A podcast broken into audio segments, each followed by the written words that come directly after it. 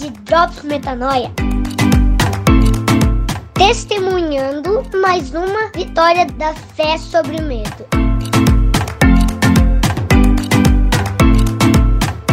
Fala galera, graça e paz, Rodrigo Maciel por aqui mais uma vez. Esse é o sétimo episódio do Drops Metanoia, onde o objetivo é sempre combater um pensamento tóxico, que repetidas vezes pode se tornar uma fortaleza na nossa mente nós baseamos o Drops aqui na segunda carta de Paulo aos Coríntios, no capítulo 10, versículos 4 e 5, quando ele diz que as armas que a gente luta não são armas humanas, muito pelo contrário, são poderosas em Deus para destruir essas fortalezas.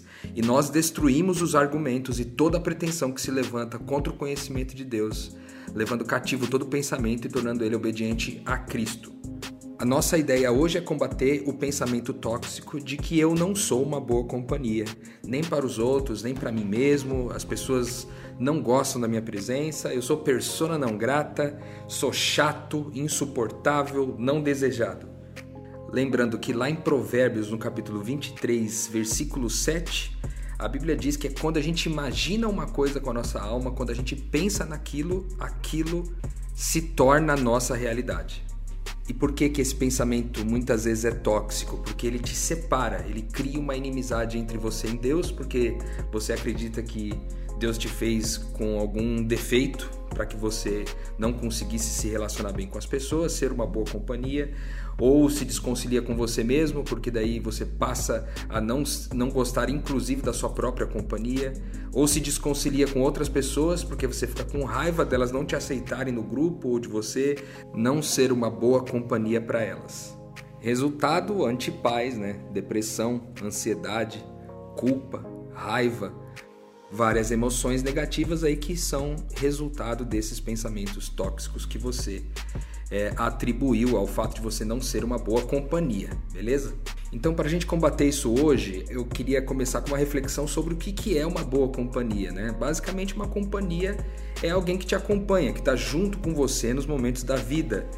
Essa companhia ela pode ser boa ou ruim, já que a gente atribui muitas vezes o nome, a classificação boa companhia a alguém. Se existe uma boa companhia, há também uma companhia ruim nós podemos olhar para essas companhias do ponto de vista tipo moral, aquela companhia que me leva a fazer as coisas certas, tipo de boa fama, de, de bons costumes. Ou aquela companhia que me leva a fazer as coisas erradas, de má fama, de costumes corrompidos. A gente também pode olhar para a companhia do ponto de vista afetivo, sabe? Aquela companhia que te afeta positivamente.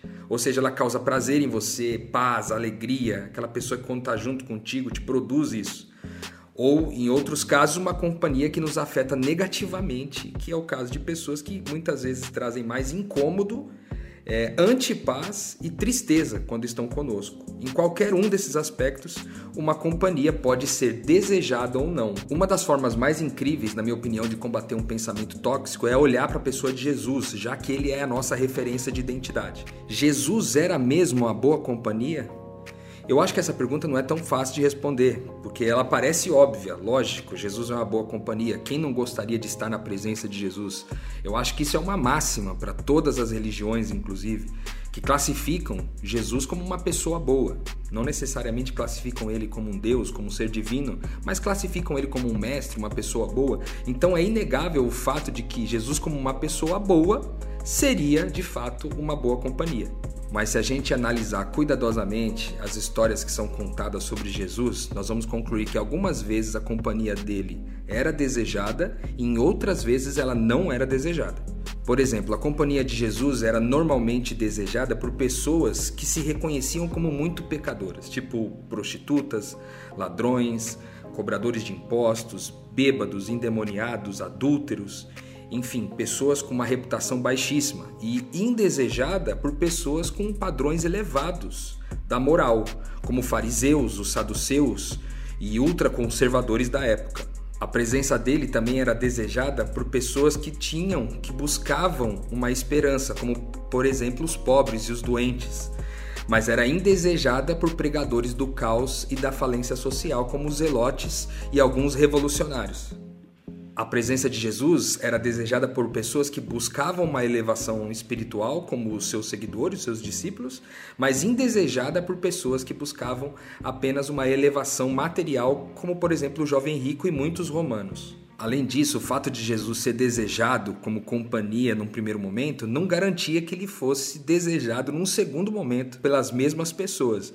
Isso, a gente tem um exemplo disso ali em João, no capítulo 6, quando ele narra que muitos dos seus discípulos, a maioria das pessoas que estavam seguindo ele naquele momento, o abandonaram quando a mensagem dele ficou difícil demais de suportar.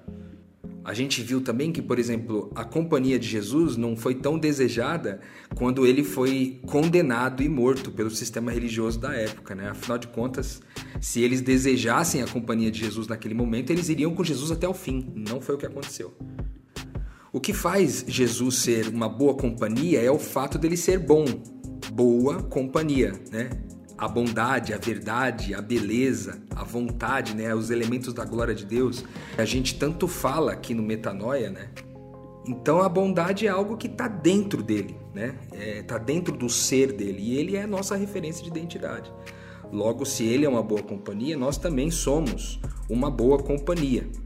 Mas a vida de Jesus ensina que uma boa companhia não é necessariamente uma companhia desejada. E quando ela é desejada, talvez ela não seja para sempre desejada. E se ela for desejada em muitos momentos, talvez nos seus piores momentos, nos piores momentos de Jesus, nos piores momentos de um Cristo, essa companhia talvez não seja desejada, como a gente viu na história de Jesus. Jesus queria que as pessoas buscassem a sua companhia. Afinal de contas, ele pediu para que todos aqueles que estivessem cansados e sobrecarregados o buscassem para que ele pudesse trazer um alívio imediato.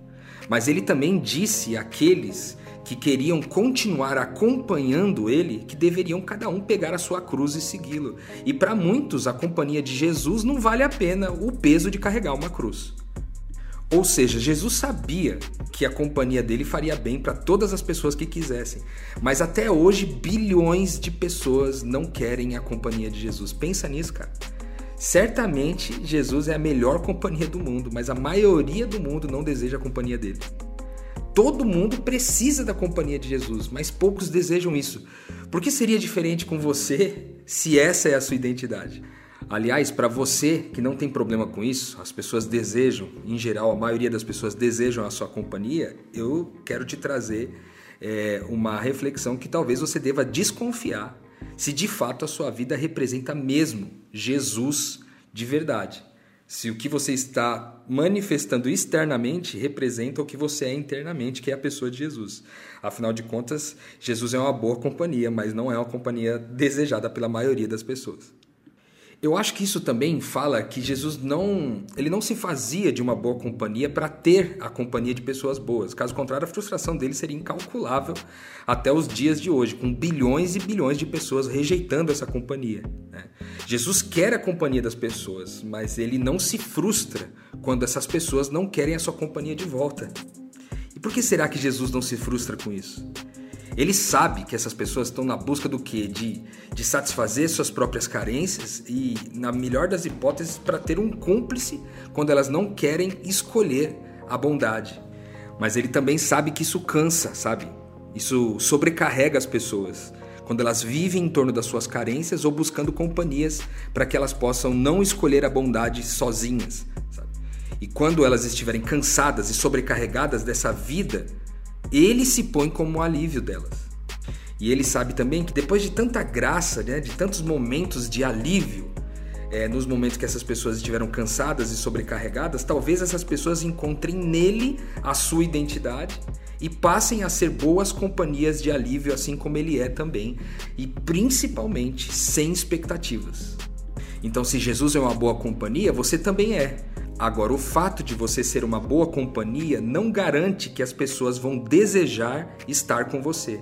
Na maioria das vezes, elas não desejam a companhia de um Jesus. Eu quero dizer porque que você esteja pronto, como Jesus está pronto, para ser buscado apenas nas horas que essas pessoas estiverem cansadas e sobrecarregadas de suas más companhias. Saiba que talvez elas não queiram esse alívio ou a cruz que você oferece para sempre e que talvez os seus próprios momentos de cansaço e sobrecarga, ou de perseguição, condenação e morte, Talvez nenhuma delas venha te fazer companhia, mas quando esse dia chegar, você saberá qual Cristo recorrer. Afinal de contas, o que Cristo oferece, ele é, e há muitas pessoas que receberam o que Cristo oferece, essa identidade de Cristo, e estão prontas para te oferecer alívio para a sua carga e a sua sobrecarga, e também companhia no momento que você estiver sendo perseguido, condenado e morto. Lembre-se disso, você é um pequeno Cristo, e isso define os seus pensamentos. E como define os seus pensamentos, define suas emoções. E porque define suas emoções, define como você vive. Esse é o Drops de hoje, Drops Metanoia.